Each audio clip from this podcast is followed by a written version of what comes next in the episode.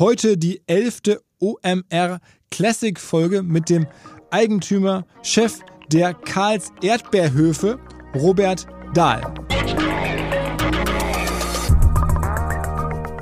Und dann haben wir natürlich auch diese Versuchung, der sind wir dann auch erlegen und hatten dann so nach und nach äh, so lauter Produkte, erdbeerige Produkte aus unserem Bauernmarktsortiment, also aus den Erlebnisstoffen wie zum Beispiel Erdbeertee und ein Erdbeertäschchen und ich weiß nicht was alles. Am Ende waren es, glaube ich, mal in der Spitze 23 Produkte, die alle so diesen, dieses Ziel hatten, also da mehr zu machen. Und dann haben wir aber irgendwann festgestellt, dass wir eigentlich immer mehr so unsere Identität und die Klarheit für den Kunden verloren haben und dann weniger Erdbeeren verkauft haben. Und dann haben wir so von einem Jahr zum anderen, das ist aber jetzt schon, ich glaube, so fünf Jahre her, haben gesagt, jetzt ist Schluss. Wir verkaufen nur Erdbeeren. Und das haben wir dann durchgezogen und das hat wirklich, das war wie ein Urknall. Also das war, äh, äh wir haben dann viel mehr Umsatz gemacht als vorher.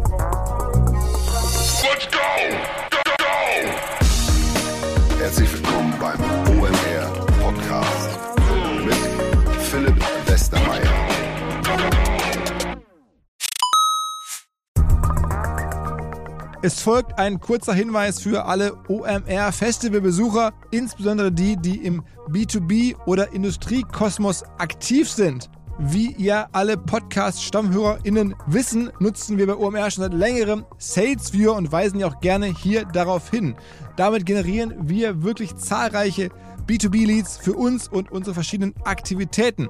Wer bislang SalesView noch nicht genauer selber unter die Lupe nehmen konnte, der kann das jetzt demnächst nämlich auf dem Festival tun. Und zwar gibt es dort einen Gemeinschaftsstand von SalesViewer mit OMR Reviews, wo unter anderem auch der neue OMR Viewer präsentiert wird. Ein Tool für unsere Kunden von OMR Reviews. Das Ganze findet statt in der Halle A1 am Stand C11 und noch mehr SalesViewer am zweiten Eventtag spricht der Gründer von SalesViewer, der Benny, auf der Blue Stage über spannende B2B Best Practices. Also da kann man auch nochmal SalesViewer kennenlernen. Ansonsten natürlich alle Infos im Netz oder in Halle A1 am Stand C11. Zurück zum Podcast obwohl die Aufnahme und Erstausstrahlung dieser Folge mittlerweile dreieinhalb Jahre her ist, weiß ich ganz genau, diese Folge verdient ganz viele neue Hörer, die das damals verpasst haben. Denn man kann echt viel lernen über Marketing, darüber, wie man heutzutage mit sehr viel Liebe eine Community, ein Business aufbaut, auch mit cleveren Ideen, bewusst kein Eintrittsgeld zu nehmen für seine Vergnügungsparks rund um die Erdbeere, aber auch über Distribution, über Marketing, über Geschäftsaufbau ohne Fremdfinanzierung, wie man aus eigener Schlagkraft ein wirklich attraktives Business baut, das die meisten von außen gar nicht so erahnen. Also was der Robert da damals schon umgesetzt hat und bis heute umsetzt, ist echt beeindruckend und es zeigt wortwörtlich die Kraft von Ideen im geschäftlichen Kontext. Wer hätte gedacht, dass man so viel aus einem Erdbeerbauernhof machen kann, dass man aus einer Erdbeere so viel mehr machen kann als der Robert. Und jetzt rein eine der besten OMR-Podcast-Folgen der frühen 20er. Auf geht's! Moin Robert. Moin. Danke für die Einladung. Für alle, die es jetzt nicht äh, persönlich bislang erlebt haben, müssen wir mal ein bisschen beschreiben. Ähm, eigentlich wart ihr mal Erdbeerbauern, kann man sagen, ne? Ja, im Moment bin ich das auch gerade wieder aktuell ziemlich stark, weil, weil ja im Moment die Erdbeerernte stattfindet. Also wir sind auch immer noch Erdbeerbauern.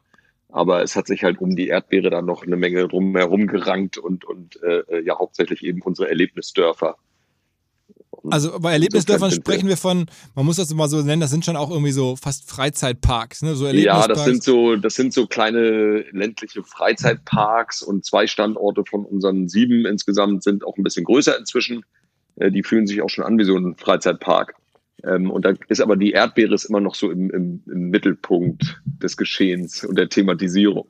Und dann gibt es so Hotelprojekte, wo ihr rund um diese Freizeitparks Hotels gerade baut, mit einem Gesamt, habe ich das bei Wikipedia, habe ich glaube ich gelesen, Investitionsvolumen von 100 Millionen Euro. Also jetzt auch nicht Kleingeld. Ne? Ja, das ist an unserem Berliner Standort, also das ist westlich von Berlin, äh, sechs Kilometer sozusagen von der Stadtgrenze entfernt an der, an der B5 in Elstal, so heißt dieses Örtchen. Und mhm. da gibt es seit ähm, fünf Jahren jetzt das Erlebnisdorf und das hat, das ist ziemlich eingeschlagen, da wie eine Bombe der Standort und dann haben wir die Gelegenheit gehabt, da in der unmittelbaren Nachbarschaft eben so eine große alte russische Kaserne zu kaufen und haben dann mit der Gemeinde und dem Land Brandenburg zusammen da dieses Projekt entwickelt. Ähm, Feriendorf, Freizeitpark und auf insgesamt so 80 Hektar. okay. Ziemlich groß. Ja. Äh, ähm, und das andere Hotel, wo ist das? Das ist hier in, also ich sitze jetzt hier gerade, wenn wir hier miteinander sprechen, in Röbershagen bei Rostock. Mhm. Und äh, das ist, ähm, hier gibt es seit 2018 das Hotel Alles Paletti. Das ist ein Upcycling-Hotel. Ähm, das haben wir hier eröffnet als äh, Familienhotel aus ähm, fast ausschließlich eingerichtet mit äh, Gegenständen, die vorher ein anderes Leben hatten. Das hat viel Spaß gemacht, trotzdem aber mit einem hohen Komfort. Also jetzt muss man sich jetzt nicht vorstellen, als ob man auf so einem Sperrmüllhaufen äh, schläft oder so, sondern es ist schon auch sehr komfortabel, aber eben auch äh, aus, aus viel Upcycling-Materialien, angefangen vom Teppich, der aus Müll hergestellt ist von einer dänischen Firma, der aus der Ostsee gefischt wurde und natürlich die, die obligatorischen Paletten, aus denen die Betten hergestellt sind und so weiter. Aber um das den Hörern nochmal klar zu machen, also die meisten, die in Norddeutschland Urlaub machen und Kinder haben, die werden das kennen, weil man dann kommt man an euch fast nicht mehr vorbei, wenn man an die Küste fährt, irgendwo ist dann halt ein Erlebnisdorf und dann sagen halt alle schon, da musst du mal hin, das ist unglaublich und so. Und da geht's alles, am Ende geht es um die Erdbeere, man kann dann da Erdbeeren kaufen, essen, Marmeladen, gucken, wie was gemacht wird. Da müssen wir dann mal ein bisschen drüber sprechen, was ihr da alles macht. Ähm, aber die Geschichte ist wirklich, ähm, dass dein Großvater, glaube ich, ähm, tatsächlich diese Erdbeerhäuschen, die man so kennt, in Städten betrieben hat. Also weil ähm, er seine Erdbeeren nicht mehr an die Firma Schwartau für die Marmelade liefern durfte. Die haben irgendwie günstiger eingekauft und dann hat er Mensch, dann bin ich ja jetzt irgendwie in einer blöden Situation, also verkaufe ich dann meine Erdbeeren ähm, direkt selber, so D2C-Modell würde man heute sagen. Ähm, ja. Direct to Consumer. Und dann hast du aber irgendwann sozusagen zig Jahrzehnte später gemerkt, aus diesem Erdbeerhäuschen und Erdbeerbauern-Business kann man noch viel mehr machen. Ja, also ich vielleicht ganz kurz, um das nochmal so richtig zu stellen. Also das ist so, das war also diese nach 40 Jahren Belieferung von Schwartau. Äh, ähm, als diese Zeit endete, da war dann, das war meine Schwester eigentlich, die dann zufällig in England auf so einem Schüleraustausch war oder ja doch Schüleraustausch. Und, ähm, und die war mit ihrer Gastfamilie in Wimbledon äh, zu einem Tennismatch und da wurden Erdbeeren mit Schlagsahne verkauft aus so einer äh, äh, Erdbeere und die hatte mein Vater dann gesehen, als, als, als meine Schwester wiederkam, auf einem Foto, noch nicht auf dem Smartphone, ganz normales Foto. Das war ja, wie gesagt, 1989, ohne Smartphones und die, ähm, und da war, war also er derjenige, der eigentlich sofort gesagt hat, das ist ja genial, die Idee. Es gab in Deutschland zu dem Zeitpunkt noch keine Erdbeerverkaufsstellen, die aussahen wie Erdbeeren.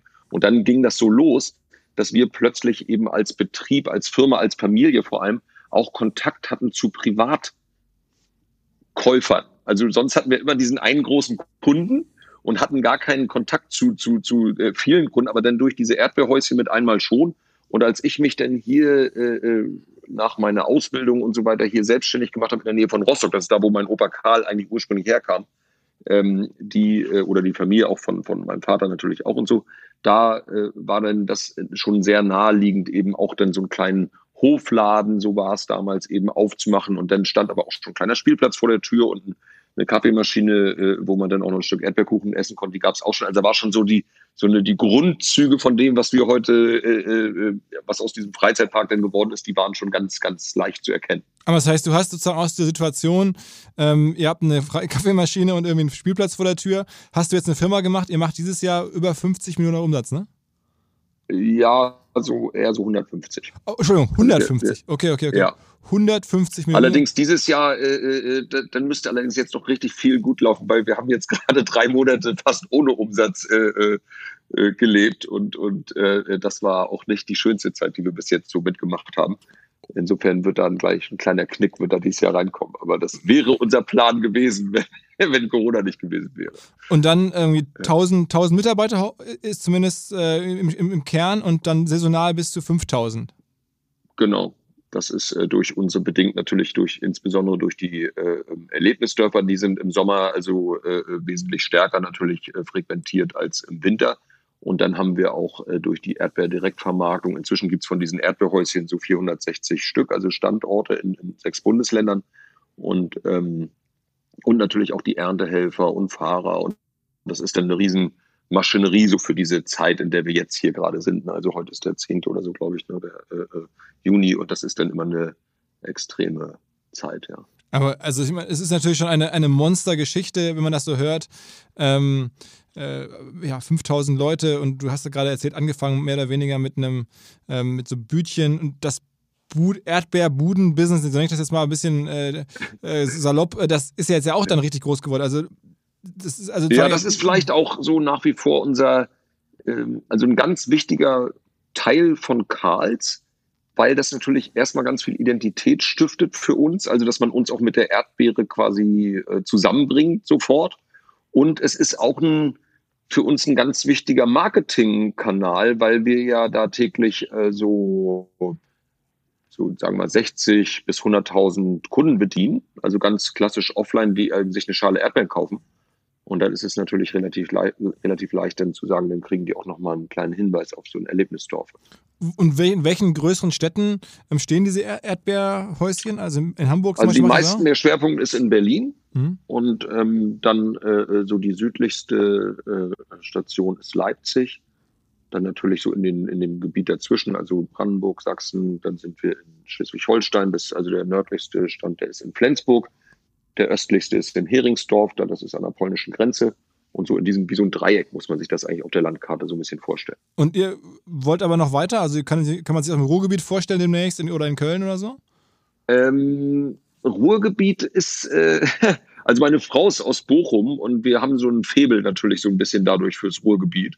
Und ähm, es ist logistisch so, dass wir, wir wollen uns natürlich mit unseren Erdbeeren so als sozusagen USP äh, äh, besser sein als die Erdbeeren in Supermärkten, frischer vor allem. Das heißt also, wir sind so ein bisschen, haben so einen begrenzten Aktionsradius von so 500, 600 Kilometer, aber es könnte gerade noch so klappen.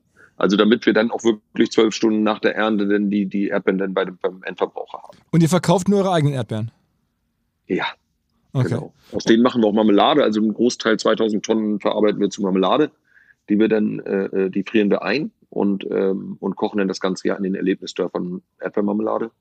Aber man kann, man, man kann schon sagen, also wenn man jetzt mal diesen, diese sozusagen diese äh, ja, Beendigung der, der, der, Lieferbeziehung zum, zum Zwischenhändler, also zu, zu Schwarter oder zum Produzenten, wie man möchte, möchte, beendet wurde, habt ihr sozusagen eine Wahnsinns Direct-to-Consumer-Erfolgsgeschichte geschrieben. Also ihr seid direkt mit den Häuschen, verkauft ihr an Endkunden, die Endkunden kommen in eure Dörfer, kaufen die Marmelade. Also ihr habt sozusagen die, schon die Wertschöpfungskette des Marmeladenbauern äh, oder Erdbeermarmeladenbauern oder des Erdbeerbauern komplett irgendwie äh, verändert.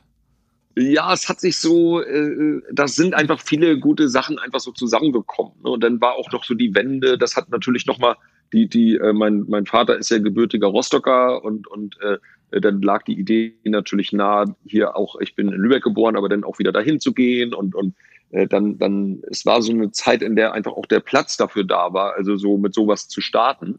Und ähm, das war neu und die, da war viel Glück auch einfach mit dabei. Und natürlich aber auch vielleicht viel Geschick. So, mein Vater war auch, der lebt leider nicht mehr, aber der war auch sehr äh, äh, äh hellwach immer und hat so konnte sich viele Dinge vorstellen, kreativ, also auch so eben so, so, so, so, so ein Netz von Verkaufsständen zum Beispiel zu betreiben. Wie ist denn das mit diesen ähm, Häuschen? Muss man da, also kann man über eins allein hinstellen, muss man bei der Stadt nachfragen und dann zahlt man da eine Miete oder, oder wie läuft das? Ja, das ist so, also wir haben ja, wie gesagt, also 460 Standorte und ich habe noch nie so richtig nachgezählt, aber ich schätze mal, wir haben so 250 verschiedene Vermieter. Also sind teilweise so institutionelle Vermieter, wie zum Beispiel die äh, ähm, Deutsche Bahn Mhm. Ist ein, ein, großer Vermieter von uns oder Urbanes in Berlin, das sind so die Betreiber von den U-Bahnen, aber auch eben ganz normale, eine, eine Familie in Pankow, die einfach einen Garten hat, der an einer verkehrsgünstigen Stelle liegt. Dann gibt's auch ein paar äh, Standorte, die der Stadt gehören und das ist so eine völlig bunte Mischung. Und es gibt eben auch Bereiche, wo man natürlich sich nicht hinstellen darf. Aber das, äh, äh da gibt es, haben wir hier so ähm, zwei Leute im Betrieb, die dann das ganze Jahr unterwegs sind und gute Standorte suchen und dann versuchen rauszufinden, wem gehört das Grundstück und dann sprechen wir die Leute an und versuchen so neue Standorte dann zu. Es ist ja ein, also ein super wertvolles Distributionsnetz und wenn man so drüber nachdenkt, kommt ja logischerweise jetzt irgendwann die Frage, kann man da nur jetzt Erdbeeren verkaufen oder weil das nur mit der Wertschöpfung, weil ihr die selber produziert oder anbaut, äh, weil das nur damit aufgeht oder könnte man da nicht auch andere ja, das Sachen ist, eine, das ist ein ganz interessanter Punkt, weil die, also wenn man jetzt, sagen wir mal, so einen Tag hat äh, an einem Freitag, wo wir 100.000 Kunden bedienen, dann ist natürlich diese Verlockung zu sagen, können wir uns nicht irgendwas einfallen lassen, um ein Euro mehr den mhm. Kunden mhm. abzunehmen. Mhm. Äh, das würde sich ja lohnen. Ja. Ähm, dann, äh, äh, und dann haben wir natürlich auch diese Versuchung, der sind wir dann auch erlegen und hatten dann so nach und nach äh, so lauter Produkte, erdbeerige Produkte aus unserem Bauernmarktsortiment, also aus den Erlebnisstoffen wie zum Beispiel Erdbeertee und ein Erdbeertäschchen und ich weiß nicht was alles. Am Ende waren es, glaube ich, mal in der Spitze 23 Produkte, äh, die alle so diesen, diesen, dieses Ziel hatten, also da mehr zu machen. Und dann haben wir aber irgendwann festgestellt, dass wir eigentlich immer mehr so unsere Identität und die, die, die, die Klarheit für den Kunden verloren haben und dann weniger Erdbeeren verkauft haben. Und dann haben wir so von einem Jahr zum anderen, das ist aber jetzt schon, ich glaube, so fünf Jahre her, haben gesagt, jetzt ist Schluss. Wir verkaufen nur Erdbeeren. Und das haben wir dann durchgezogen. Und das hat wirklich, das war wie ein Urknall. Also das war, äh, äh wir haben dann viel mehr Umsatz gemacht als vorher. Und haben jetzt allerdings, weil dieses, diese Erdbeermarmelade, das war das, wo die Kunden dann doch zu traurig waren. Die haben die haben dann, die haben wir dann äh, wieder mit reingenommen. Also Erdbeermarmelade gibt es jetzt auch noch. Okay, aber sag mal, antizyklisch, wenn jetzt keine Erdbeersaison ist, ich meine, die Häuschen stehen ja auch gar nicht das ganze Jahr, könnte man die nicht das ganze Jahr stehen lassen und dann macht man aus den Erdbeeren zum Herbst oder so dann meinetwegen eine andere Frucht oder weiß nicht, eine Wurst oder so? Ja, das ist auch schon, das haben auch ganz viele so, äh, äh also andere Leute auch die Ideen, die sagen, Mensch, ihr habt doch dieses Netz an Verkaufsstellen und können wir da nicht im Winter Glühwein verkaufen oder äh, ähm, ja Weihnachtsgänse, ich weiß ja, nicht ja, was genau. alles. Da hatten wir schon wirklich die verrücktesten äh, Vorschläge hier von Leuten. Und aber da waren wir immer schon relativ klar im Kopf, dass wir gesagt haben, nein, die Erdbeere, diese rote leuchtende Erdbeere, die soll auch irgendwie das Zeichen dafür sein, wenn die da steht, dass ich nicht zweimal hingucken muss, ob es da jetzt gerade Socken gibt, äh, äh, Weihnachtsgänse oder Erdbeeren, sondern dann ist klar, dann gibt es Erdbeeren. Okay. Und ähm, das war uns wichtig.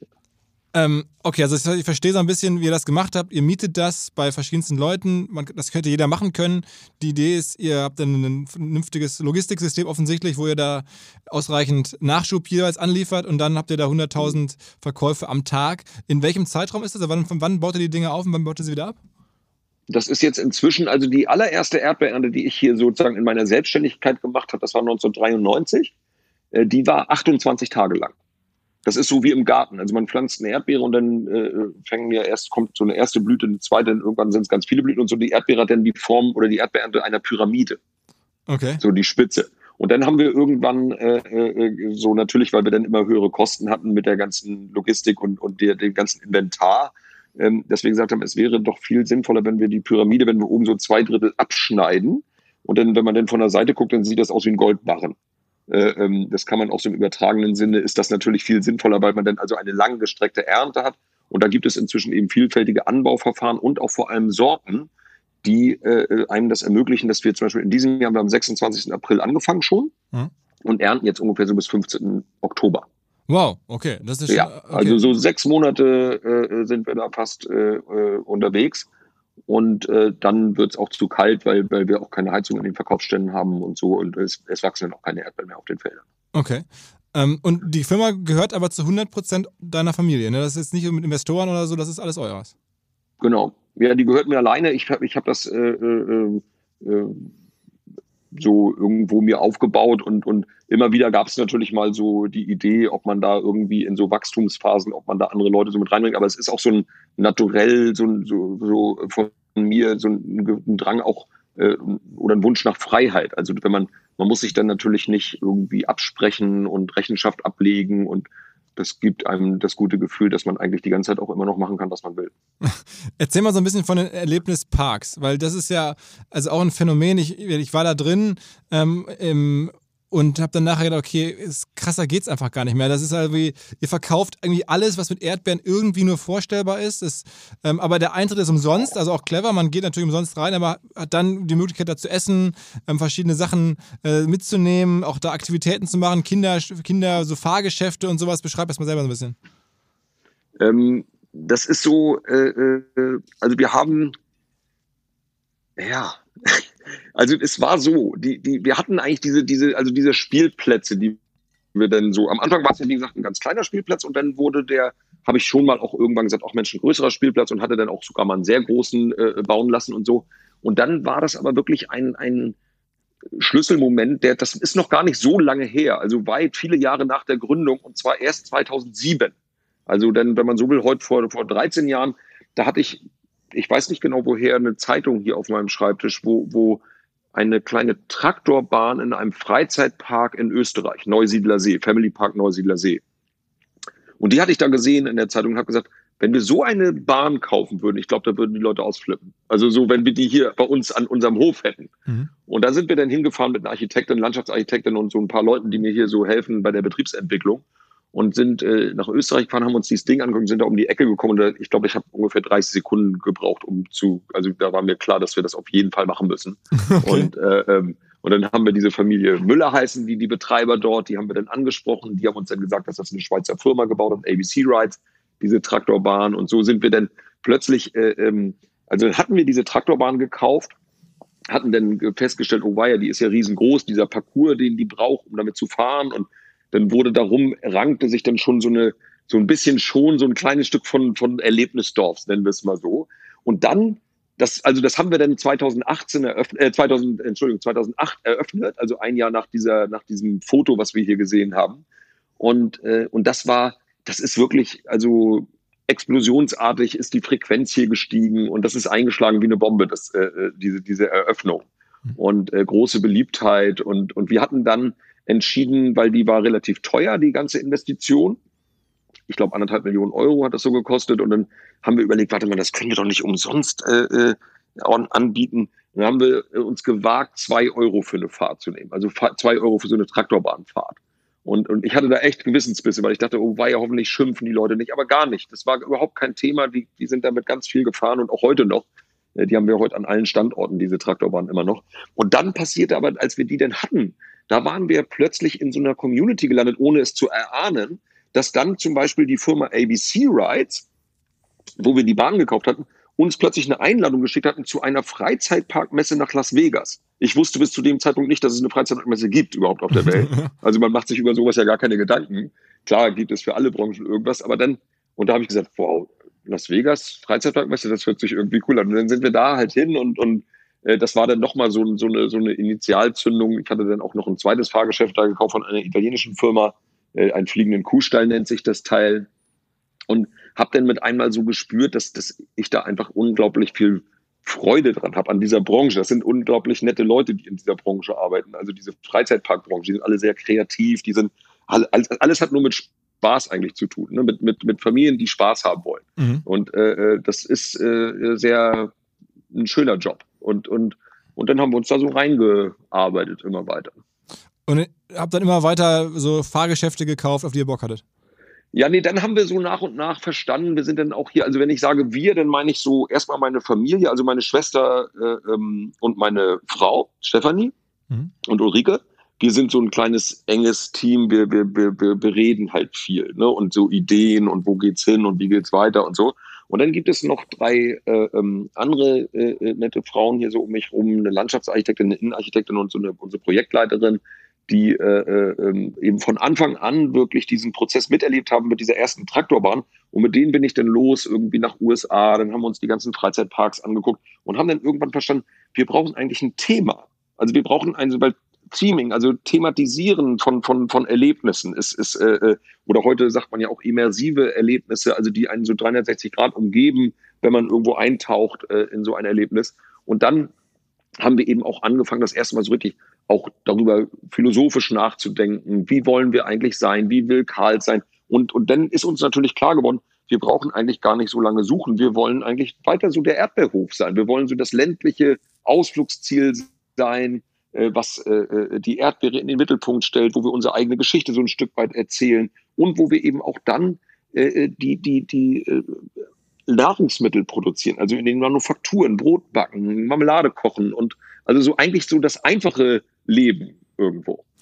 Und ich meine, ähm, gab es nie äh, oder der Erfolg ist ja sehr stark. Also wenn ihr seid ständig irgendwie, wenn man auf die Website guckt, kriegt man so angezeigt, wie gut die Auslastung bei euch ist. Ich glaube, wenn man im Sommer drauf guckt. Das haben wir jetzt äh, gerade programmieren lassen wegen Corona, weil wir äh, haben jetzt im Moment so eine, so eine äh, Personen-Besucherzahlbeschränkung äh, mhm. äh, an den Standorten vom Gesundheitsamt und haben jetzt, da waren wir ganz stolz auf, dass unsere, wir haben drei äh, Programmierer hier im, im, äh, bei uns in der Firma und die haben das wirklich über Nacht in 14 Stunden geschafft, mit dieser diese Zählanlage auf unsere Homepage zu bringen. Das war ziemlich cool. Das war erst vor zehn Tagen.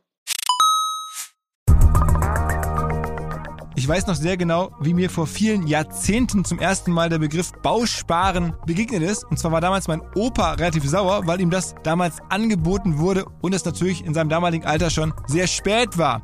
Aber jetzt fast forward einige Jahrzehnte und ich werbe oder ich weise hin auf ein Bausparangebot und glaube trotzdem, mein Opa wäre einverstanden und es macht sehr viel Sinn, insbesondere für Menschen, die erwerbstätig sind, die in ihren 20ern, 30ern oder 40ern sind. Das könnte wirklich top sein, wirklich helfen, sich Ziele zu erfüllen und vor allen Dingen zusammenzuarbeiten mit dem richtigen Partner. Und ich denke, die Expertinnen und Experten von der LBS sind solche und beraten euch Ihr sichert euch einfach jetzt schon die Kreditzinsen der Zukunft in der Hoffnung, dass sie auch in Zukunft möglichst attraktiv sein werden. Aber man weiß zumindest jetzt, zu welchem Zinssatz man eines Tages bauen kann. Und man spart halt bis dahin kleine Beträge, bekommt auch eine staatliche Förderung, wenn man jetzt anfängt zu sparen. Und man weiß, eines Tages, wenn ich das Geld zusammen habe, kann ich mit dem Darlehen und dem entsprechenden Zins, den ich heute kenne, sicher rechnen und loslegen. Also wer diese Bau- und Immobilienträume hat, bitte informiert euch nochmal im Detail bei der LBS. Ich weiß auch aus Jahrzehnten mittlerweile, die sind da, die Experten, die Bausparkasse der Sparkassen. Die haben zahlreichste Beraterinnen und Berater. Ihr findet hier in den Show Notes alle möglichen Informationen dazu, genauso wie unter kriegst du hin ein Wort kriegst du hin jetzt slash Bausparen.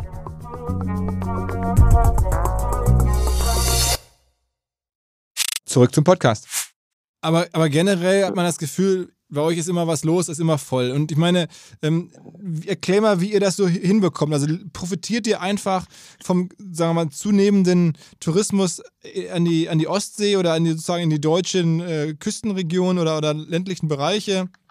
Oder ja. wie, wie hast du diese ganzen Menschen, äh, jetzt nicht bei den, bei den Häuschen, sondern in den Parks? Also äh, das, das machen ja viele, dass sie irgendwelche Parks mal anfangen oder mal irgendwo was hinbauen oder was Nettes machen, irgendwo ein, sagen wir mal, Ponyreiten anbieten. Aber bei niemandem geht es dann hoch bis irgendwie, ich habe irgendwie 5000 Mitarbeiter. Ähm, mhm. Was war so da jetzt abseits von den Fahrgeschäften der Kniff oder war das einfach mehr die Welle? Ja, es ist so, ich glaube, also wir, erstens ist es schon so, dass wir uns wirklich unglaublich viel Mühe geben. Ich meine, das würde jetzt vielleicht auch jeder andere Unternehmer über seinen Laden sagen, aber wir, wir machen das mit einer, mit einer großen Leidenschaft. Also wir haben da auch unendlich viel Spaß dabei. Also das so zu kreieren und, und äh, das ist sozusagen unser Hauptantriebsfeder, eben zu gucken, ob das denn funktioniert, was wir uns ausgedacht haben. Und äh, das ist also ein sehr toller Job, den wir hier haben. Ne? Also was wir da machen können, dieses äh, äh so Freizeitangebote äh, zu erfinden und die zu bauen, das macht Spaß. Und dann haben wir ja von vornherein, und ich glaube, das ist vielleicht die Antwort jetzt auf deine Frage, die eigentliche Antwort, die wir nehmen ja im Grunde keinen Eintritt. Also der, der, der, der, der, das haben wir ein paar Mal, waren wir natürlich auch da versucht, irgendwie zu sagen, Mensch, das wäre ja jetzt, wenn wir jetzt ein Euro oder zwei Euro Eintritt nehmen würden, das wäre ja abgefahren. Äh, äh, äh, wir haben insgesamt jetzt inzwischen äh, so fünfeinhalb Millionen Besucher im Jahr. Dann kann man sich ja aussehen, dass das also eine sehr schöne Idee wäre, da äh, ein, ein Euro zu nehmen. Aber ja, oder zwei. Und, und äh, äh, die, aber wir haben das dann immer nicht gemacht und, und achten hier auch im Team darauf, dass wir immer wieder Angebote machen, die eben auch ausdrücklich kostenlos sind. Also auch teure Investitionen zum Teil, die mhm. dann eben kostenlos sind und das schafft natürlich Frequenz. Das kostet auch Geld, klar, aber wir vertrauen dann immer darauf, dass wir so irgendwo unsere Marmelade denn verkaufen oder äh, irgendwas anderes aus dem Bauernmarktsortiment, aus den Manufakturen oder die Leute eben äh, Kaffee trinken gehen. Und inzwischen gibt es ja aber auch diese Fahrattraktionen, die eben Geld kosten. In Berlin haben wir auch inzwischen so eine richtige große Achterbahn gebaut, äh, äh, ähm, die, die äh, vor zwei Jahren dort eröffnet hat. Ähm, die war natürlich irre teuer in, in der Investition, da mussten wir auch Geld für nehmen. Aber es ist so ein amerikanisches System, das nennt sich Pay by Ride. Also das heißt, ich bin die ganze Zeit selbstbestimmt. Ich kann mit meinen Kindern zu Karls gehen. Ich kann dort Zeit verbringen. Ich kann echt stundenlang Zeit verbringen, ohne einen einzigen Cent auszugeben. Das ist kein Problem. Hier wird dann auch nicht, hier wird man auch nicht komisch angeguckt denn, oder, oder, oder irgend sowas.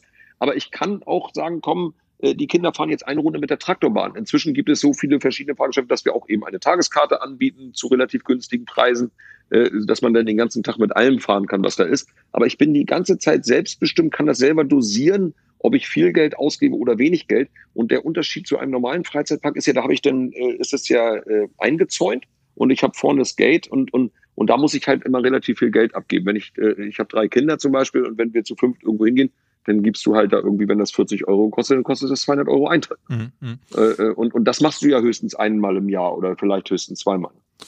Ähm, wie ist denn bei euch so die Umsatzverteilung? Also welche Rolle spielen äh, die, äh, die, die Parks, also jetzt nicht Eintritt, aber natürlich der Verkauf in den, in den, in den Parks oder in den, in den mhm. Erlebnishöfen versus die Stände ähm, versus vielleicht der Online-Shop oder die Hotels oder so? Mhm. Ja, es gibt da so eine Umsatzaufteilung natürlich schon. Also insgesamt so der Bereich Handel, also Verkauf von Ware, das macht schon noch den Löwenanteil aus, so mit insgesamt so 65 Prozent. Aber das ist auch inklusive des, der Ware dann in den Erlebnisdörfern? Ja. Okay, okay, okay. Also das ist schon viel. Äh, äh, das ist auch so im Grunde so ein bisschen auch immer noch die DNA vielleicht für viele, dass man schon hier auch hergeht, um hier mal so durchzupummeln und nicht, also es gibt hier wenig Kunden, die jetzt sich einen Einkaufskorb nehmen und sagen, ich, ich kaufe mir jetzt ein Brot und ein Stück Butter und eine Wurst, obwohl wir haben diese ganzen Sachen und, und, und, und habe so einen Einkaufszettel, äh, äh, den ich dann abarbeite, als ob ich zu Rewe gehe oder Edeka oder so. Äh, das weniger. Das ist mehr so ein Verführen lassen äh, von dem, was ich da sehe. Und ähm, aber das macht eben viel aus. Dann kommt an Platz zwei die Gastronomie.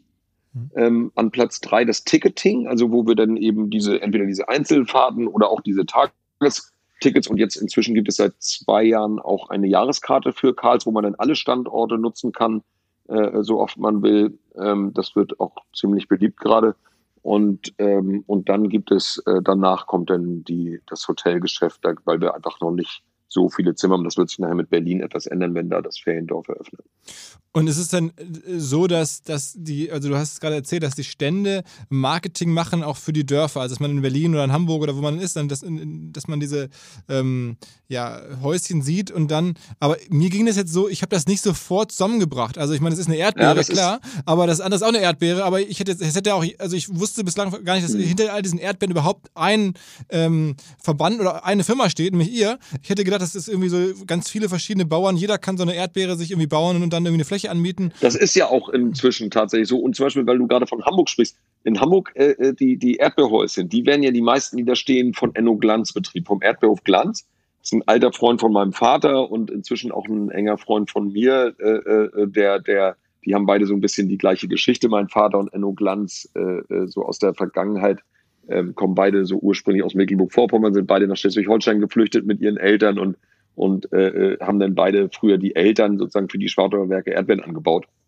Da ist also schon ganz viel Ähnlichkeit. Also insofern in Hamburg die Stände, die sind äh, äh, dann nicht von uns, aber trotzdem, was du da eben gerade gesagt hast, das finde ich hochinteressant. Das ist nämlich ein Riesenproblem, was wir immer haben, dass du das auch gar nicht so zusammengebracht hast, irgendwie diese Erlebnisdörfer mit den Verkaufsständen. Das wurmt uns natürlich und wir haben da schon alles Mögliche probiert. Äh, wir haben jetzt im, im, äh, vor zwei Jahren mal richtig viel Geld ausgegeben und haben dann alle Stände mit so kleinen LED-Screens ausgestattet, wo dann so ein äh, 90 äh, Sekunden äh, äh, Film läuft, äh, so ganz mit ganz schnellen Schnitten über die so Szenen aus dem Erlebnisdorf und äh, äh, ein, integriert in so einen Flyerspender, wo dann Kinder vielleicht gegebenenfalls sich oder die Eltern von denen dann sich mal einen Flyer mitnehmen. Also wir versuchen das irgendwie zu bringen, aber du hast recht, es ist äh, ein Problem und so richtig haben wir das auch noch gar nicht gelöst. Mhm. mhm. Und der Kollege Enno Glanz, der hat aber keinen Erlebnishof hinten dran, der hat nur die, die Stände. Äh, nee, der hat keinen Erlebnishof, aber da gibt es ja in, äh, in Delingsdorf bei Hamburg gibt es einen, einen super, also den, den Betriebssitz, wunderschön. Und da gibt es zum Beispiel ein Restaurant, das heißt Glanz und Gloria. Und auch so, es gibt auch Weihnachtsmarkt und also es ist jetzt nicht so ein Erlebnisdorf, wie wir das jetzt machen, aber schon auch so, äh, also der ist auch sehr rührig und emsig da immer noch so ein bisschen mehr zu vermarkten, außer äh, neben den Erdbeeren. Und welche Rolle spielt bei euch jetzt digital? Also wenn man so guckt, äh, ihr seid irgendwie bei Instagram aktiv, 80.000 Fans ähm, oder Follower, aber äh, sag mal generell, also es ist ja schon vom Prinzip her total so plattformartig gedacht. Ne? Also man holt, also so wie die Digitalplattform auch denkt, man holt die Leute umsonst rein und dann bringt man sie einmal von einem Geschäftsmodell ins nächste und irgendwann bezahlen sie dann für was, so Amazon-Style. Ne? Ähm, erstmal, hm. weiß ich nicht, konntest du umsonst was bestellen und dann irgendwann bist du auf einmal, ehe du dich versiehst, bist du bei Prime drin und dann machst du dieses und jenes. Ähm, ja das ist ja schon auch deine Denke eigentlich. Das heißt, so eine digitale Denke, das hast du ja voll. Aber geht es darüber noch hinaus? Also habt ihr noch irgendwie ganz konkret so Digitalplattformen, die für euch wichtig sind oder so? Also wir sind schon äh, äh auch jetzt nochmal seit zwei Jahren hat es noch mehr Schub gekriegt, dass wir unser Betrieb ist digitaler, als man von außen ahnt. Also weil wir natürlich äh, im Marketingbereich äh, äh, natürlich alle Register ziehen, die man so ziehen kann, wenn es um äh, ähm, ähm, Customer Relationship geht. Ähm, natürlich Social Media. Wir sind äh, allerdings ist unsere Zielgruppe immer noch äh, das schwankt jetzt so ganz langsam erst Richtung Instagram. Also wir sind, äh, die meisten sind immer noch 350 oder 360.000 auf Facebook tatsächlich, mhm. äh, wo wir die meisten äh, äh, Response auch haben, wenn wir da was machen. Und wir haben unseren Online-Shop ja, also karls.de und ähm, der auch äh, ja doch ziemlich stark gewachsen ist und, und jetzt, äh, als dann der Lockdown kam durch Corona, das war wie so ein äh, Turbo, der, der da eingeschaltet wurde weil wir hatten dann relativ schnell äh, Gesichtsschutzmasken. Wir waren dann eine Zeit lang, also wir waren, ich glaube, mit die ersten in Deutschland, die lieferfähig waren. Wir hatten so eine, wir haben so eine Firma in Polen, die für uns Dinkelkissen nähen schon seit vielen Jahren, die wir sonst in Baumarkt verkaufen und die haben dann sofort umgeschwenkt. Äh, äh, ich hatte dann so einen Bericht gelesen über über den Wolfgang Grupp hier von Trigema und mhm. hatte gelesen, dass der jetzt äh, Gesichtsschutzmasken, da habe ich gesagt, das ist ja eine super Idee. Und dann habe ich den Piotrek an Polen irgendwie ist da sofort Gesichtsschutzmasken, da haben wir 500 Stück bestellt, weil ich auch nicht wusste, wie die laufen. Und dann hatten wir die online gestellt. Das Foto, er hatte dann mit seinem Handy in Polen ein Foto gemacht von den ersten drei Masken, die so in drei witzigen Stoffen waren. Die haben wir dann so ungefiltert einfach ein Newsletter rausgeschickt und die auf Facebook gepostet und hatten dann, glaube ich, innerhalb von zehn Stunden irgendwie 22.000 Bestellungen. Das war völlig gaga. Und wir hatten aber nur 500 Stück. Das war ziemlich kompliziert. Und ähm, das hat also so äh, äh, ziemlich lange getragen jetzt so in der Corona-Zeit. Dann haben wir viele Mitarbeiter neu in den Shop äh, reingebracht. Also sonst, äh, der ist nicht so groß. Ne? Wir haben jetzt äh, äh, im letzten Jahr das erste Mal über fünf Millionen gemacht und haben, äh, da arbeiten so ganzjährig 15, 16 Leute im Shop. Und das war jetzt durch Corona ist das plötzlich viel größer geworden und, und haben jetzt auch ganz viele neue Kunden dadurch gewonnen und ähm, können uns jetzt eben auch vorstellen, dass das äh, also es hält anscheinend auch. Also es ist nicht auf dem Niveau mehr wie vor sechs Wochen, als der totale Lockdown war, aber wir sind auf einem viel höheren Niveau als vor einem Jahr um diese Zeit. Und erzähl mal von CRM, weil das, also ich, Facebook kann ich verstehen, ne, dass man das macht, das äh, Social Media, das passt natürlich irgendwie Bilder und, und Community da aufzubauen. Mhm. Aber ich habe das Gefühl, wenn du sagst, ihr zieht alle Register, dann ist das auch sehr stark auf CRM. Ähm, wie groß ist dann euer Verteiler? Wie, an wie viele Menschen könntest du maximal mailen, wenn du wolltest? Ja, wir sind jetzt so auch, das hat, ist jetzt auch so ein bisschen schneller geworden. Also das Wachstum, wir waren eben vor Corona bei 175.000 Newsletter, die wir, äh, äh, also äh, die hatten wir dann nur vor Corona, haben wir zweimal in der Woche 175.000 Newsletter verschickt. Okay. Und jetzt äh, äh, verschicken wir momentan siebenmal die Woche äh, 200.000 Newsletter. Also wir haben also viele neue Abonnenten dazu gewonnen, haben natürlich auch welche verloren durch unser durch, durch unser vielleicht zu oft, äh, äh, zu häufiges Mailen. Aber wir hatten sogar dann in der Corona-Spitze haben wir dreimal am Tag ein Newsletter verschickt und hatten trotzdem immer noch mehr Abonnenten als äh, äh, Absagen. Und ähm, haben auch jedes Mal das gespürt, dass dadurch ein Umsatzplus äh, kommt. Und, und äh, was macht ihr so als CM? Also segmentiert ihr, geht ihr da richtig ran? Habt ihr da so eine, so eine Profi-CM-Software dahinter? Äh, welche wäre das oder wie muss man sich das vorstellen? Oder schreibst du die Dinger selber oder wer schreibt die? Ähm, wenn ihr da so jetzt so vielen Leuten was ja, schickt, das ist schon eine Macht. Erst, also äh, äh, so, so professioneller sind wir jetzt gerade erst eingestiegen in das Thema, dass wir äh, CRM ein bisschen besser gelernt haben, bis so aus unserer Hotelsoftware eigentlich heraus. Ähm, da haben wir so ein äh, ähm, äh, One-Page-Booking heißt die. Das ist, äh, äh, wo wir eben das erste Mal gemerkt haben, wie schön es ist, wenn man so äh, äh, die Kunden kennt. Also wenn wir das alles genau wissen und denen eben gute Mailings schicken können und automatisierte Mailings. Wir haben dann ein, ein äh, Film produzieren lassen, den man über eine Software äh, personalisieren kann. Philipp Westermeier bucht bei uns im Alles Paletti und dann äh, geben wir den Namen in eine Maske ein und dann kriegst du vier Tage bevor du kommst automatisiert eine E-Mail mit einem Film, wo dann äh, dein Name insgesamt fünfmal platziert ist. Ganz zum Schluss stehen dann alle gemeinsam so winkend auf dem äh, ähm, Erdbeerhof, die Mitarbeiter und gucken nach oben und dann fliegt da ein, ein Flugzeug mit so einem großen Banner äh, vor dem blauen Himmel und da steht dann ganz groß Philipp Westermeier kommt. und, äh, äh und, und so lauter so Sachen sind das. Das ist ein ganz lustiger Film. Das hat auch mega Spaß gemacht, den zu produzieren. Und, und ähm, die, und das ist so, da haben wir jetzt so gemerkt, also wenn wir äh, äh, liebevoller und, und personalisierter und genauer, also äh, unsere Fans, wir nennen unsere Kunden ja Fans, also ansprechen, also sprich Customer Relationship richtig wirklich auch betreiben, äh, dass das eben auch äh, denen auch Freude macht und natürlich dann auch vielleicht gebucht wird, gekauft wird und so. Und da sehen wir so in Zukunft mehr Möglichkeiten. Wir haben zum Beispiel, wir bieten ja äh, äh kostenlos WLAN bei uns in den ganzen Restaurants und so weiter an. und haben, ähm, also die Währung quasi ist dafür die E-Mail-Adresse. Also mhm. wenn man jetzt schnell surfen will, wenn man langsam surft, dann braucht man die nicht abgeben, aber wenn man schnell surfen will, muss man halt die E-Mail-Adresse eingeben und darüber generieren wir zum Beispiel dann neue E-Mail-Adressen und so versuchen wir da langsam so ein bisschen so einen, so einen größeren Stamm uns aufzubauen. An, an aber ihr macht noch keine Segmentierung oder sowas in der Art? Nein, das können wir im Moment ist unsere äh, äh Kassensoftware dafür auch noch nicht gut genug. Ähm, und ähm, aber es dürfen muss mal gucken. Es müssten sich ja, ja, demnächst wahrscheinlich werden sich jetzt einige, weiß ich nicht, E-Mail-Marketing-CM-Lösungen bei dir melden und sagen, okay, der Typ hat irgendwie 200.000 E-Mails und mailt da mit so einem Buchungssystem durch die Gegend. Das ist ja, ja verrückt eigentlich. Ja, da habe ich nichts gegen. Also äh, wer da Lust hat, uns da äh, äh, zu, zu besseren Ergebnissen zu helfen, sehr, sehr gerne. Okay, okay. Ähm, und, und sag mal jetzt irgendwie, Corona ist natürlich für euch auch heftig gewesen. Ist das jetzt schon einigermaßen verdaut? Du hast gerade erzählt, ihr seid schon wieder so teilweise auf. Äh, wie ist da die Situation? Also es ist so, ich, ich inzwischen ist so, äh, ähm, wie soll ich es beschreiben? Es war, es war eine, eine, eine ziemlich schwierige Zeit äh, äh in den ersten fünf Wochen weil das war alles so frustrierend. Wir hatten ganz viel investiert, also in die Standorte an neuen Attraktionen und Gastronomie gebaut und einen Riesenbetrag investiert in das Unternehmen und genau mehr oder weniger zum Eröffnungsdatum, zu dem geplanten, kam dann der Lockdown, also eine Woche vor dem Eröffnungsdatum. Und ähm, das war natürlich auch für unsere Mitarbeiter super frustrierend. Dann mussten wir zum Beispiel das erste Mal, äh, vorher wussten wir gar nicht, wir wussten, dass es sowas wie kurz, aber das Wort kannte ich, aber ich wusste nicht, was sich dahinter verbirgt.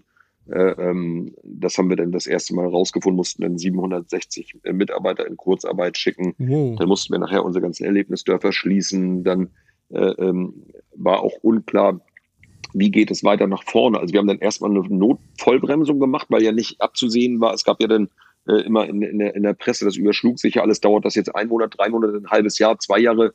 Äh, äh, täglich kamen neue Meldungen. Und das hat uns natürlich schon etwas, ähm, also ich hatte da ich kann fast sagen, Angst. Also das war wirklich, weil ich hatte so viel, so viel Gas gegeben beim Investieren und wir waren auch noch mit voll auf der linken Spur unterwegs mit Projekten, die jetzt alle sozusagen in der Pipeline waren, also dann wiederum fürs nächste Jahr und, und Expansion an noch weitere Standorte und so weiter. Das haben wir dann innerhalb von kürzester Zeit komplett auf Null abgebremst, haben da Tag und Nacht wirklich Gespräche geführt äh, äh mit, mit äh, unseren Partnern, die, die also für uns eben diese Investitionen dann auch äh, durchführen, Baufirmen und so weiter und haben gleichzeitig relativ früh, ich glaube ab, ab am, am 9. März, das war ein Montag, also das war ja noch äh, vor dem Lockdown, haben wir mit unseren Banken gesprochen und haben uns versucht, so viel Geld, wie es nur irgendwie geht, zu besorgen, um einfach, äh, weil wir nicht wussten, was passiert. Also was, wie, wie lange müssen wir das jetzt so durchhalten, also ohne Geschäft. Und, und waren dann äh, so nach vier, knapp fünf Wochen relativ sortiert. Also da waren wir, wussten wir, okay, wir haben jetzt erstmal genügend Kohle, um, um äh, auch eine lange Zeit den Betrieb einfach so ruhen zu lassen. Mhm. Äh, äh, wir, wir haben unsere Mitarbeiter alle gut versorgt. Äh, wir brauchen keinen zu entlassen. Es ist erstmal alles geordnet. Und dann kam eine Phase, äh, da stand dann auch schon nachher die Erdbeerernte vor der Tür. Da hieß es dann erst, wir kriegen keine Erntehelfer, weil die nicht einreisen dürfen. Die meisten kommen aus Osteuropa, aus Ukraine und aus äh, Polen, Rumänien. Ähm, und äh, äh, dann wurden die Probleme gelöst. Und irgendwann bin ich dann in so einen Modus gekommen, weil ich gemerkt habe, wie einen das so auch innerlich auffrisst, wenn man immer diese un, diese Ungewissheit hat. Und bin dann, äh, das war dann wie so eine Erleuchtung für mich irgendwann, äh, weil meine Frau und meine Schwester, die haben das natürlich auch immer live miterlebt, wie, wie, also das hat uns ja alle stark äh, hier irgendwo äh, angefasst, dass ich gesagt habe, wir machen jetzt einfach alles so gut wir nur irgendwie können. Wir geben alles, was wir können und dann haben wir wenigstens die Gewissheit, dass das sozusagen, also dass wir nicht hinterher uns sagen, oh Mensch, hätten wir da noch ein bisschen mehr Gas gegeben oder so. Wir haben richtig uns äh, ein Bein ausgerissen und, und waren dann eigentlich von dem Moment an, als ich mir das klar gemacht habe, war ich wieder so mit mir im Rein.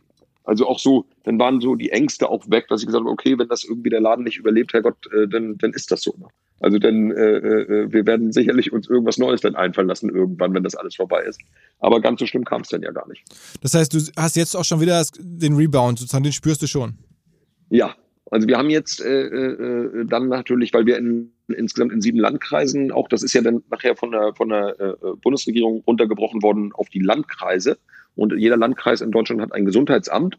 Und, äh, und die Gesundheitsämter der Landkreise, die haben im Moment wirklich so das Zepter in der Hand, äh, was man darf, wie viele Besucher dürfen kommen, dürfen wir die Achterbahn schon öffnen, dürfen wir die Gastronomie, äh, mit wie vielen Personen dürften da rein und so weiter. Und dann haben wir richtig in harten Verhandlungen mit denen, aber auch in sehr konstruktiven. Ich muss sagen, ich habe die auch, ich hatte vorher, wann hat man was mit dem Gesundheitsamt zu tun? Ich glaube, noch nie hatten wir was mit denen zu tun.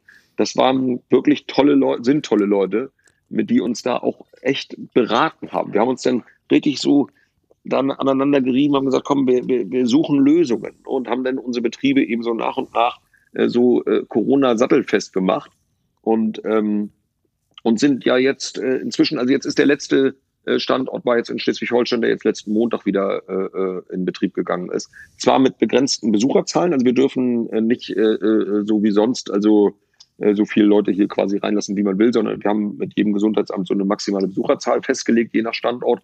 Und das wird dann über eine elektronische Zählung am Eingang äh, ähm, gezählt so dass wir das eben permanent auch äh, online äh, unter Kontrolle haben. Und das haben wir denn, das ist das, was du da auch gesehen hast, dass wir auch unseren, unseren Besuchern eben vorher schon sagen, wenn es zum Beispiel zu voll ist oder so. Okay.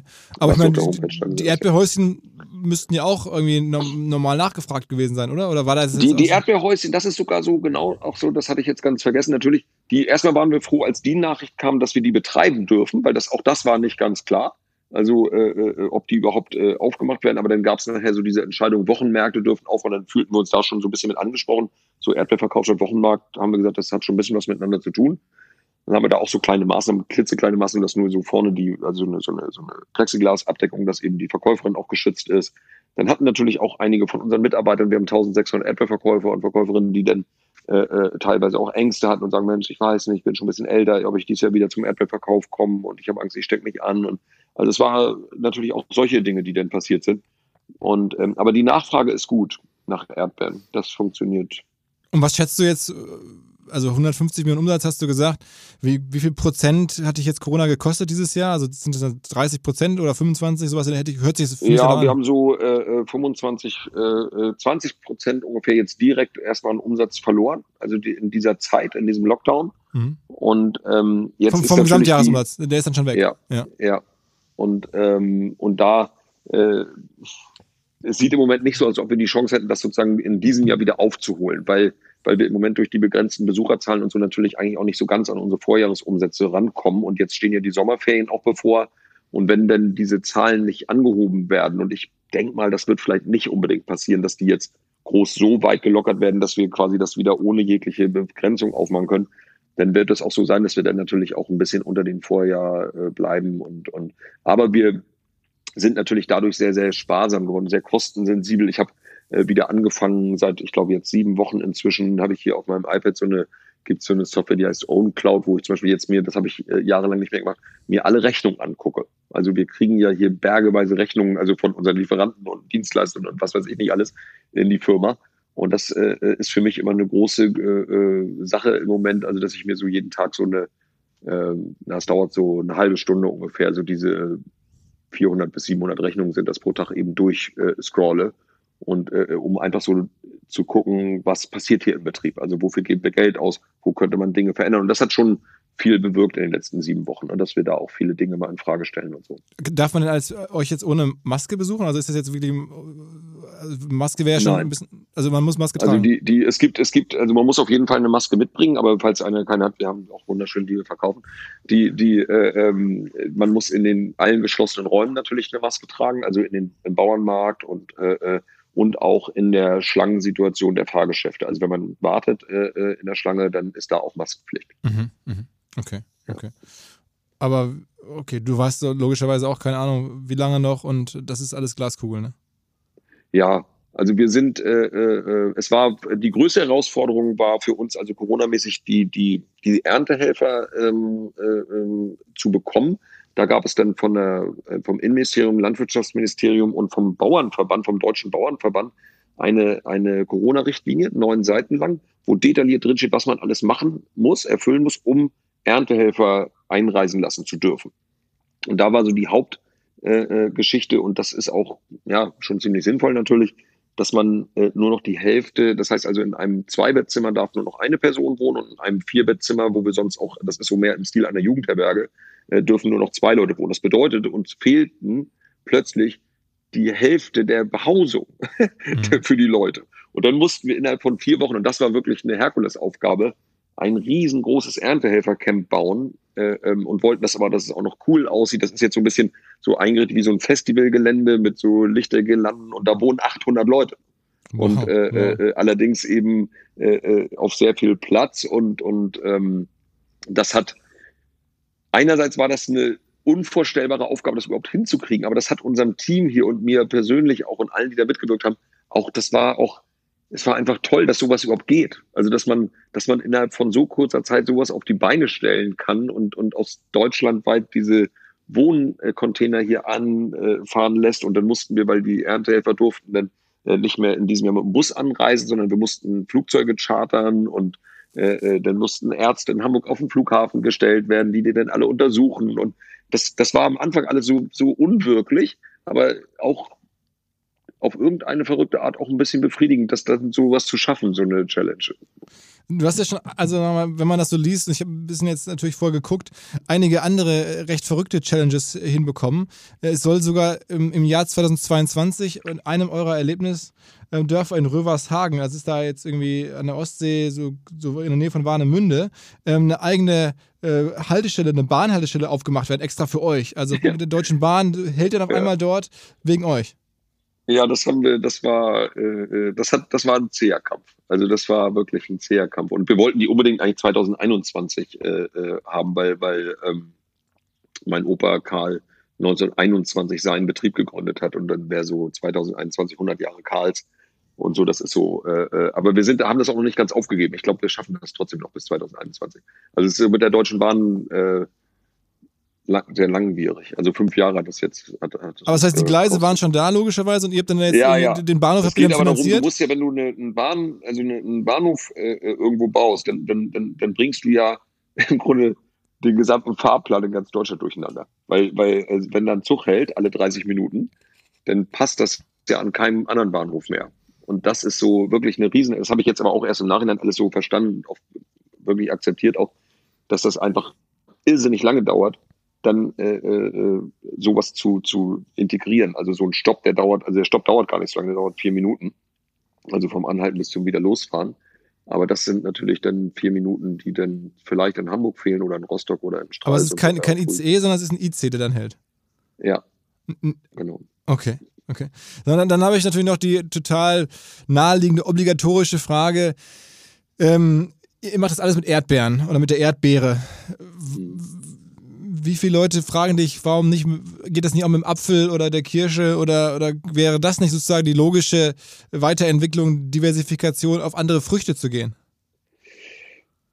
Ja, das ist tatsächlich so, dass ich das ganz oft gefragt werde. Es gibt auch relativ viele Betriebe, die dann irgendwie zum Beispiel so eine Ergänzung haben: Spargel, Erdbeeren, Blaubeeren. Das ist so eine ganz häufig, äh, äh, häufige Mischung. Aber ich habe jetzt gerade in diesem Jahr wieder, weil ich jetzt so die letzten Wochen dadurch, dass wir so Lockdown hatten und ich auch dann alle Termine abgesagt hatte und habe das jetzt die letzten sechs, sieben Wochen sehr genossen, auch wirklich so mein Erdbeerbauerleben wieder zu entdecken und habe jetzt hier, bin eigentlich fast täglich im Moment auf dem Feld auch unterwegs und, ähm, und habe jetzt wieder so gelernt und, und bin mir ganz sicher, dass wir bei den Erdbeeren noch lange nicht alles wissen. Also wir sollten dabei bleiben. Also nicht jetzt was anderes machen noch zusätzlich, weil ich glaube, dann würden wir da äh, wieder wertvolle Sachen äh, Es gibt ja so viele neue Sorten bei den Erdbeeren und Anbauverfahren. Wir sind den, dabei, den Betrieb so auf ökologische Anbauverfahren umzustellen, was eine riesen Herausforderung ist, aber auch wirklich auch sehr, sehr erfüllend und befriedigend ist. Aber auch das kostet, also das braucht ein Ganz. Also wenn wir jetzt was Neues, Spargel, Blaubeeren, Äpfel, egal was machen würden, ich glaube, da würde ganz viel Aufmerksamkeit da in die falsche Richtung gehen. Okay, das heißt, das wird es nicht geben. Also du sagst, Erdbeere nee. ist so tief, da kann man noch so viel draus machen und da ist es eine andere Das wird, also äh, äh, kann ich mir im Moment überhaupt nicht vorstellen, dass es sowas mal bei uns geben wird. Was anderes. Und, aber ich meine, es kommen da wahrscheinlich auch andere Bauern auf dich zu und sagen, okay, der Typ hier, der hat jetzt irgendwie ein Business mit, weiß ich nicht, 150 Mio Umsatz und ich habe hier einen, einen, Apfelbauernhof. Das äh, macht doch keinen Sinn. Ich will das auch, was der hat. Irgendwie, und dann fragen die dich, kann ich das nicht auch mit meinen Sachen machen, mit meinem Spargelhof oder so? Äh, ja, es gibt ja also so in, in also ich kenne zum Beispiel einen Typen, der mich immer sehr inspiriert hat, schon von, von vor vielen Jahren, der heißt Stu Leonard in, an der Ostküste in den USA. Und der hat äh, eine äh, Milchvieh-Ranch. okay. äh, also Dairy äh, Ranch. Und der hat das eigentlich, was wir mit Erdbeeren machen, das hat der mit Milch gemacht. und, und hat da auch so Erlebnishöfe gebaut und alles, es geht alles um die Kühe und um die Milch. Und das ist so toll. Also Stu Leonard heißt er. Also wer da mal irgendwie das googelt oder da mal hinfährt, das ist absolut unterhaltsam. Stu, also S-T-E. Stu, ja. Ah, okay. Und sein, sein Slogan ist We want to make you say wow. Okay, okay. ja. Ihr seid ja hoffentlich alle am 7. und 8. Mai beim OMR Festival in Hamburg mit dabei. Das freut dann nicht nur mich, sondern auch die Kolleginnen und Kollegen von Audi. Denn unser Partner Audi bietet dort die Möglichkeit, Audi und vor allen Dingen Elektromobilität zu erleben oder zu erfahren im wahrsten Sinne des Wortes. Ihr könnt dort den Audi Q6 e-tron, der Mitte März erst seine Weltpremiere gefeiert hat, dort kennenlernen. Ihr könnt Probefahrten machen, verschiedensten vollelektrischen Modellen wie dem Audi Q4 e-tron. All die Fahrzeuge sind vor Ort. Um das zu machen, benötigt ihr noch nicht mal, ganz leise, ein Ticket fürs Festival. Ihr könnt einfach unter audi.de slash umr schon vorab eine Probefahrt reservieren oder wenn ihr ein Ticket habt, dann könnt ihr zum Audi-Stand kommen in die Halle A4 und dort eine Probefahrt ausmachen. Jedenfalls kombiniert gerne eure Reise zum Festival nach Hamburg mit dem Erleben von Vorsprung durch Technik. Zurück zum Podcast. Gibt es noch andere Leute, die, die, du so anguckst, wo du sagst, Unternehmer oder so, die, was krass, was die da gebaut haben, das inspiriert mich? Also auf jeden Fall, äh, also ich habe, glaube ich, alle Autobiografien von Walt Disney gelesen. Also der äh, inspiriert mich total. Auch wenn das der Stil vielleicht so von den äh, äh Disney äh, Freizeitparks ganz anders ist. Aber da ist ganz viel Seele drin und, und ähm, ganz viel Kreativität natürlich auch. Und, aber es gibt auch ähm, in, gerade in Deutschland äh, wirklich große Vorbilder. Also es gibt da eine Familie Fischer zum Beispiel äh, in, in, in Tripsdrill, das ist südlich von Stuttgart.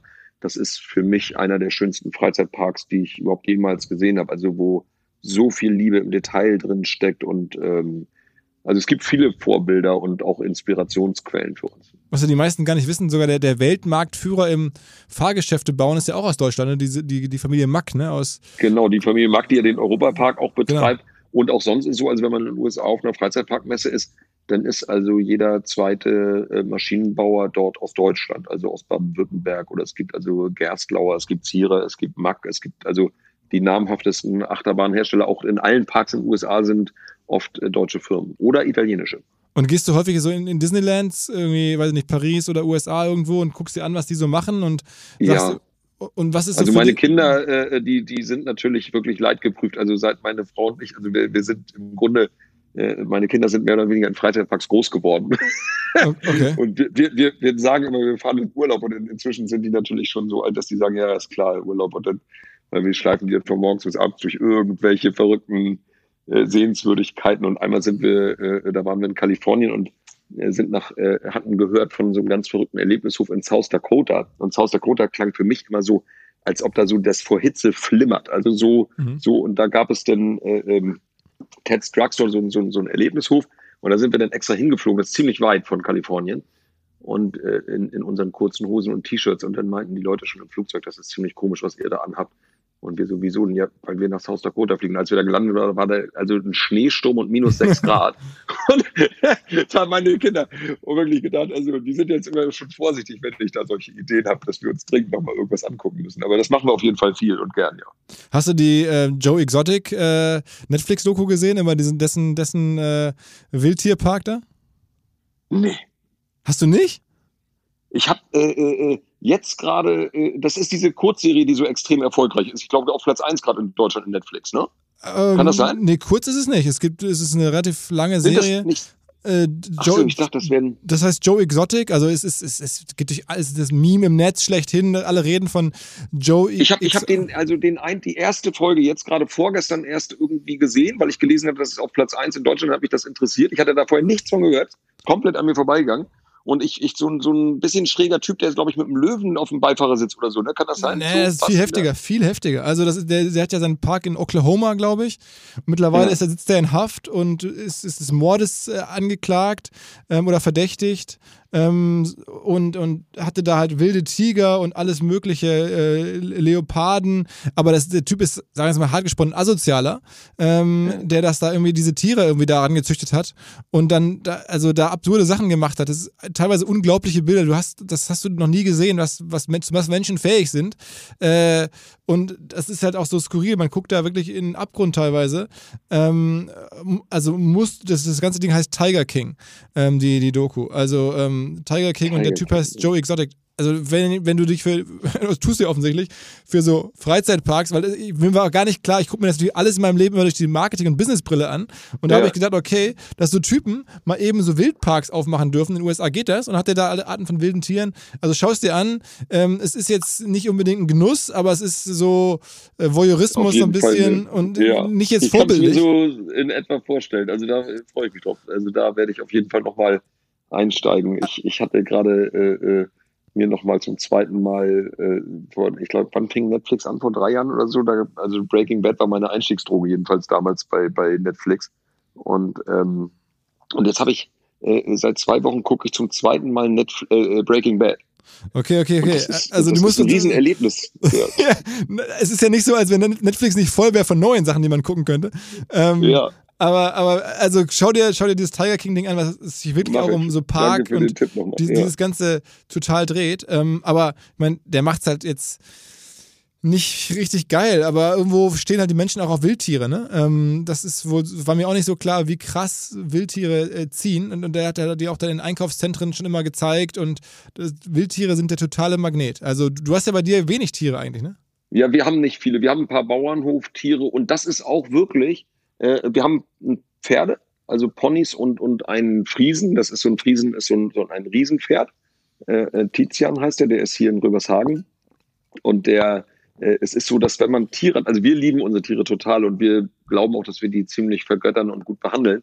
Aber es ist ein schmaler Grad inzwischen, weil viele Leute das nicht gut finden, wenn man Tiere so zur Schau stellt insgesamt. Selbst wenn das nur eine Gans ist. Gibt es denn generell viel sozusagen auch Gegner von dir? Also ich stelle mir vor, du dominierst ja schon die, die ganzen Tourismusregionen, ähm, bist ja mhm. einer der größten ähm, Anbieter oder Attraktionen Mecklenburg-Vorpommern alleine. Ähm, da wird es ja auch Leute geben, oder ich habe das vor kurzem erlebt, da war ich mit meiner Familie auf dem Bauernhof und da hat mir so ein Bauer auch an der, an der Ostsee erzählt, in der Nähe von Grömitz, der, der so einen ganz coolen Familienbauernhof hat, äh, dass er da auch so ein Hotel bauen will und das sagte er mir alles total naturbelassen und, und ökologisch und so, aber trotzdem, da rebellieren tausende von Leuten, sagen, das gibt's so nicht, das wollen wir hier nicht und so weiter. Mhm. Ja, wir haben, äh, also Karls polarisiert natürlich schon so ein, nicht ein bisschen, also schon ziemlich stark auch und, und äh, insgesamt, wir, wir, wir versuchen möglichst äh, äh, verträglich irgendwie unsere Sachen zu machen. Also dass wir die Leute, die direkt von uns quasi äh, betroffen sind, also durch möglichst durch, durch viel Verkehr, durch irgendwie Lärm vielleicht oder so, dass wir ganz engen Draht aufbauen, dass wir auch Leuten helfen, dass wir, wir bringen uns viel ein, so in das gesellschaftliche Leben, so rund um unsere Höfe herum, also sei es irgendwie Feuerwehr, Sportvereine, alles Mögliche, äh, um auch ein Teil der Community irgendwie zu sein. Also und laden auch Leute ein, irgendwie äh, hier unsere Festscheunen oder Locations zu nutzen, um dort ihre äh, Festivitäten zu machen und zeigen uns da immer äh, äh so großzügig, wie es irgendwie geht, um, um um auch nicht als so Belastung wahrgenommen zu werden. Weil man, ich, ich wohne ja auch zum Beispiel hier in der Nähe und äh, wir sind also immer mit unserem Gesicht ja auch dabei und man, man möchte ja auch nicht, nicht unbeliebt sein. Also wer möchte gerne unbeliebt sein? Und wir mhm. wollen uns dann nicht so einfach drüber wegsetzen, sondern nehmen die Dinge alle sehr ernst, kümmern uns um jegliche Form von, von äh, Kritik und äh, in den Gemeindevertreterversammlungen und so weiter. Und, und das ist so, es ist, muss immer wieder neu erarbeitet werden und äh, äh, Rücksicht irgendwo gelebt werden. Und, äh, Aber es gibt schon eine Opposition, sagst du. Also Leute, Leute, die wirklich sagen, das ist uns zu groß, das wollen wir nicht haben. Ja, ganz so hart würde ich es vielleicht nicht sehen, aber ich weiß, dass äh, wenn man so, ähm, sagen wir so im Freundeskreis oder so, also wir sind, irgendwie kommen wir natürlich auch kommerziell rüber, weil wir auch kommerziell sind, ist ja ganz klar. Also wir, wir sind ja kein Verein oder sowas. Äh, ähm, und wir ziehen viele Menschen an und äh, äh, es ist so ein, so eine, für einige ist es eine Hassliebe. Wenn denn irgendwie die Leute wieder unser selbstgemachtes Holzofenbrot aus Sauerteig irgendwie essen und sagen, ja, die Produkte sind schon geil. aber die Leute nerven mich halt, weil zu viele sind, oder? Also so, es ist so, äh, äh, und wenn man aber Kinder hat, dann findet man, glaube ich, Karl ziemlich gut, weil hier kann man laut sein. Wenn man hier zum Brunch geht, da würde nie irgendwie einer meckern, wenn da was runterfällt. Hier ist immer Action, hier kann man sich laut unterhalten, hier braucht man keine Rücksicht nehmen. Ähm, es ist so ein, so ein, es gibt aber auch Leute, die, die sind richtig genervt davon, das glaube ich schon, ja. Aber euch wurden jetzt noch keine harten äh, Stöcke in die Speichen gesteckt, also jetzt irgendwie, dass, dass irgendwelche, weiß ich nicht, Anschläge oder politische Sachen euch irgendwie hart wegge entschieden wurden? Nix. Nee, ja, wir sind so ein bisschen, also ich bin, äh, äh, sag mal, politisch, wir sind nicht so richtig politisch, aber ich, ich äh, äh, setze mich so für die äh, Rechte von Ausländern ein. Wir, wir, wir, wir haben ein großes Herz für Ausländer. Wir haben vorne an unseren Eingängen, da stehen Schilder dran, Ausländerfeinde müssen leider draußen bleiben und mit einer Unterschrift von mir und so. Und da haben wir, wir hatten hier auch mal 300 Asylanten aufgenommen, äh, Flüchtlinge, als die äh, äh auf dem Höhepunkt dieser Flüchtlingskrise da gab es natürlich dann schon aus den entsprechenden Ecken auch Anfeindungen, die dann nicht mehr so richtig lustig waren. Okay, also wurde. Und das kommt auch das immer kommt noch mal wieder vor. Okay. Ja. Okay. Ähm, sag mal, wenn ich das so höre, jetzt Umsatz, ich bin echt überrascht. Ich hatte ja am Anfang 50 Millionen, das war glaube ich 2018er Zahlen, die ich mir mal angeguckt habe. Die, äh ja, ich glaube, ihr hattet da mal oder irgendwo da kursieren so verschiedene Zahlen, weil wir das Unternehmen hat so zwei, drei Gesellschaftsformen, weil wir so die Gastronomie und den Handel und so getrennt haben und die Landwirtschaft Okay. Und, ähm, Aber also sag mal, nimm mal die 150, hast du ja gesagt. Ähm, das ist ja dann auch jetzt wert. Was ist sowas wert? Äh, wahrscheinlich äh, profitable Firma, wachsend in dem Bereich, jetzt nach Corona. Äh, ich behaupte jetzt mal, eine halbe Milliarde wird dir dafür jemand schon jemand bezahlen, wenn du es denn verkaufen wollen würdest. Und das gibt ja so viel Geld und so viele Leute wollen sich an tollen Sachen beteiligen. Klopfen da nicht mal Firmen um die Ecke und sagen irgendwie, Mensch, Monster Business, äh, ich zahle dir mal irgendwie derartiges Geld dafür und dann kommst du ähm, vielleicht doch Ja, wir hatten hin und wieder haben wir mal so, äh, äh also Firmen äh, richtig, also die jetzt so konkreten Geschäft betreiben, das hatten wir noch nicht. Was wir hin und wieder mal haben, äh, so äh, vielleicht so dreimal im Jahr in den letzten zwei, drei Jahren, dass äh, so ähm, Investoren, also so institutionelle Investoren Private Equity uns ansprechen. Sowas. Ja, Private Equity. Und aber für ähm, dich kein Thema? Nee.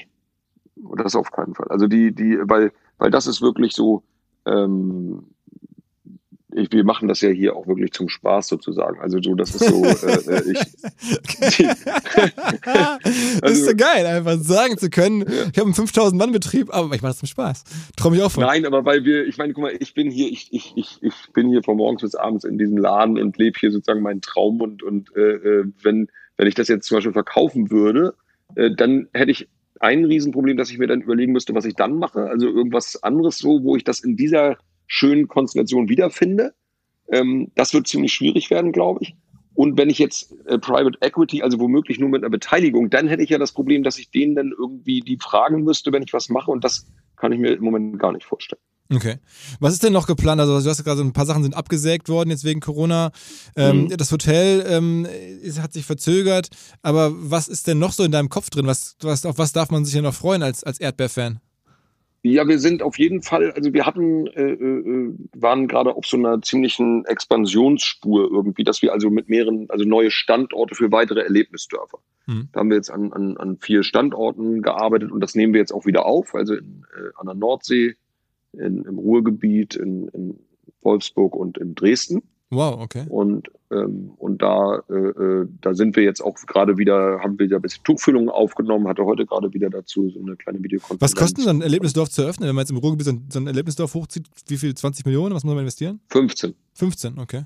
okay. Ja, also so, das kann man natürlich immer weiter ausbauen und in Berlin der Standort, der so groß ist, da kann man im Grunde so viel Geld ausgeben, wie man will. Also das, das so die am Ende ist man da nie. Und das machst du aus dem Cashflow so, und von Banken? Also und, und von ja. Kapital? Genau, wir versuchen so schon äh, äh, unser Tempo nicht zu stark zu beschleunigen, also dass wir viel aus dem Cashflow versuchen zu machen, also das Tempo auch daran anpassen, weil es ja nicht nur die Investition und das Bauen, sondern es ist ja auch die Struktur, das Betreiben, unsere ganze Administration, unser Marketing, unsere Personalabteilung, Lohn, äh, äh Buchhaltung und so weiter. Äh, äh, meine Frau und meine Schwester sind ja hier auch ganz stark mit involviert im, im Unternehmen. Ähm, und wir müssen das ja auch, also wie gesagt, ich hatte ja eben gesagt, so Spaß ist auch unser Antrieb. Aber das soll auch so bleiben. Also dass wir, das könnte man dabei sich auch schnell versauen, wenn man das, glaube ich, jetzt zu doll äh, beschleunigt, das Tempo. Mhm, okay. Also das heißt, neue, neue Erlebnisdörfer, das ist ja schon also in sich riesig, also vier Stück mal 15, da reden wir über 60 Millionen Investitionsvolumen, das Hotel, mhm. hast du gerade gesagt. Da nimmst du dann auch logischerweise auch Kredite auf, ähm, ne, um das irgendwie wahrscheinlich Fremdkapital mit, mit reinzumischen. Äh, so stelle ich mir das vor. Ähm, ja. Ähm, ist das wahrscheinlich so, oder? Ja, wir haben jetzt die letzten drei Jahre haben wir das äh, gar nicht gemacht. Also da haben wir immer so äh, äh, quasi geguckt, wie viel Geld haben wir übrig und wir investieren also alles, was wir verdienen, in das Unternehmen.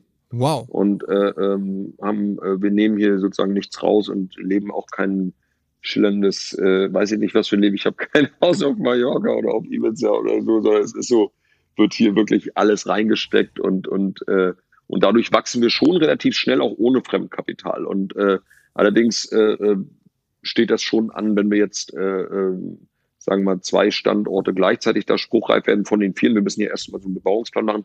Dann wird das auf jeden Fall wieder so sein, dass wir dann auch mal wieder ein bisschen Fremdkapital uns dann dazu holen. Also im Sinne von Kredite oder sowas, ne? Ja. Von der Bank, ganz ja. genau, ganz klassisch, ja. Wir hatten auch mal überlegt, hat das auch mal geprüft. So, es gibt ja auch irgendwie so äh, die Möglichkeit, also Kunden zu beteiligen. Crowdfunding und, und äh, Crowdfunding, Ideen oder dieses, es gibt ja diese äh, so Genussscheine, also äh, das äh, äh ist aber alles Tokens, ICO. ICO, ja, ist, aber dann, es ist irgendwo, äh, ich, ich ich glaube, es ist nicht so ganz unser Naturell. Ich, ich, ich gucke, ich stalk Elon Musk viel und weil ich den irgendwie mega finde, habe da auch viel über den gelesen und beobachte das natürlich, was SpaceX und was Tesla und sowas alles so machen und, und, und guckt, was er auf Twitter schreibt. Und dann spüre ich da immer so raus, wie, wie frei und äh, unbeschwert er so bei SpaceX arbeitet und wie doch immer wieder so getrieben und, und, und, und verkrampft denn das bei Tesla manchmal so rüberkommt, weil man dann immer so Rechenschaft abgeben muss über alles, was man so macht. Okay. Und äh, insofern glaube ich, das wäre auch gar nicht unser Ding jetzt hier, äh, äh, äh ja, also Anlegern zu gefallen. und und, und gibt es noch andere Projekte jetzt abseits von den Dörfern, also ganz neue Ideen? Ähm, ja, also die, die, nein, eigentlich, äh, äh, also dieses äh, Erlebnisdorf, äh, äh, Schrägstrich Feriendorf in Elzal bei Berlin, das ist schon so ein, so ein Hauptprojekt, was uns auch wirklich über einige Jahre beschäftigen wird, äh, weil, weil das ja so riesig ist und, und das muss natürlich auch sitzen. Also das muss gut werden äh, und funktionieren. Und da stecken im Moment viel, viel Denksport rein, dass wir da eben keine Fehler machen und die Schritte in der richtigen Geschwindigkeit gehen und und vor allem auch immer spüren wollen, ob unsere Fans da auch mitgehen. Also so, was wir denn neu machen, ob das, ob wir immer noch auf dem richtigen Weg sind. Also wir arbeiten auch ein Stück weit auch auf Sicht. Also dass wir nicht zu weit nach vorne planen und dann womöglich nicht mehr veränderbar sind, sondern immer, wir gucken dann immer wieder ein Stück zurück. Hat das geklappt, was wir gerade gemacht haben? Okay, Mensch, Robert, was eine Geschichte. Ähm, Glückwunsch, geiler Spirit, geile Firma. Ähm, ich hoffe, ihr kommt da weiter gut durch, trotz aller Widrigkeiten dieses Jahr. Und ähm, ja. ja. also demnächst, wer irgendwie in Norddeutschland im weitesten Sinne oder demnächst auch vielleicht woanders äh, Erdbeeren kauft, denkt an diesen Podcast, denkt an diesen Mann. Oh, vielen, vielen Dank. Philipp, hat mich auch wirklich gefreut und, und äh, ich freue mich auch nächstes Jahr äh, äh wieder aufs richtige Festival, äh, ähm, Online-Marketing, Rockstar Festival. Ja. Und das wird ja im nächsten Jahr bestimmt auch wieder richtig stattfinden. Ja, ich bin stolz. Also ich meine, mein bester Moment war, bevor wir hier den Podcast angefangen haben, dass du mir erzählt hast, du hörst ihn regelmäßig. Äh, insofern, ja. insofern ähm, macht es mir demnächst noch mehr Spaß hier. Ja. Krass. Okay. Alles klar. Super. Okay, Robert. Alles Gute und bis dann. Hau rein. Ciao, ciao. Ciao, ciao.